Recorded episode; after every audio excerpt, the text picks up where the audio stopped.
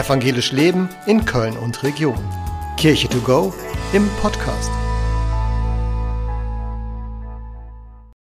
Pfingsten, Fest des Heiligen Geistes. Was ist das eigentlich? Pfingsten ist eigentlich kurz erzählt. Pfingsten ist der Geburtstag der Kirche.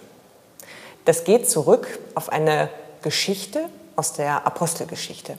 Nach der Auferstehung Jesu und als er in den Himmel aufgefahren ist, saßen die Jünger zusammen.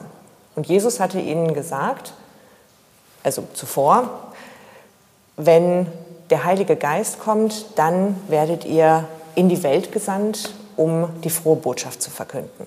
Und jetzt saßen die Jünger zusammen, alle hatten so ein bisschen Schiss. Und in dem Moment rauscht es eigentlich durch die Fenster und alle sind ergriffen, erleuchtet, können anfangen, von dieser Botschaft Jesu zu erzählen, und zwar in allen Sprachen der Welt.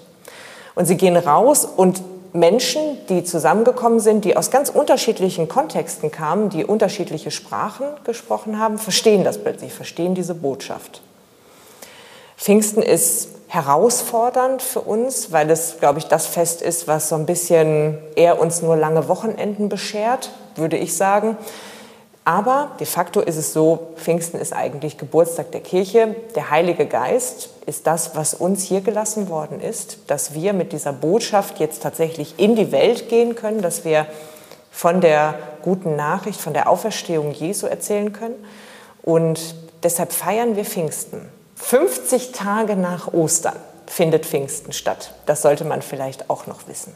Und das Fest Pfingsten hat tatsächlich sogar noch eine eigene Kirche oder eine eigene Glaubensgemeinschaft hervorgebracht, die sich Pfingstler nennen, die also mit dieser Geistbegabung noch mal ganz anders umgehen, die erzählen und frei sprechen, so wie der Geist es ihnen eingibt.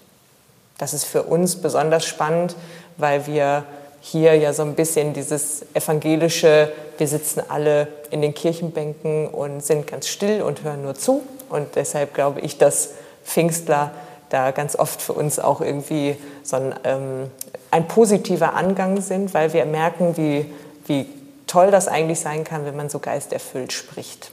Ich glaube, dass wir manchmal mehr Geist brauchen wieder, dass wir uns wieder mehr anstecken lassen müssen voneinander und auch von diesem Geist, der uns geschenkt und gegeben ist.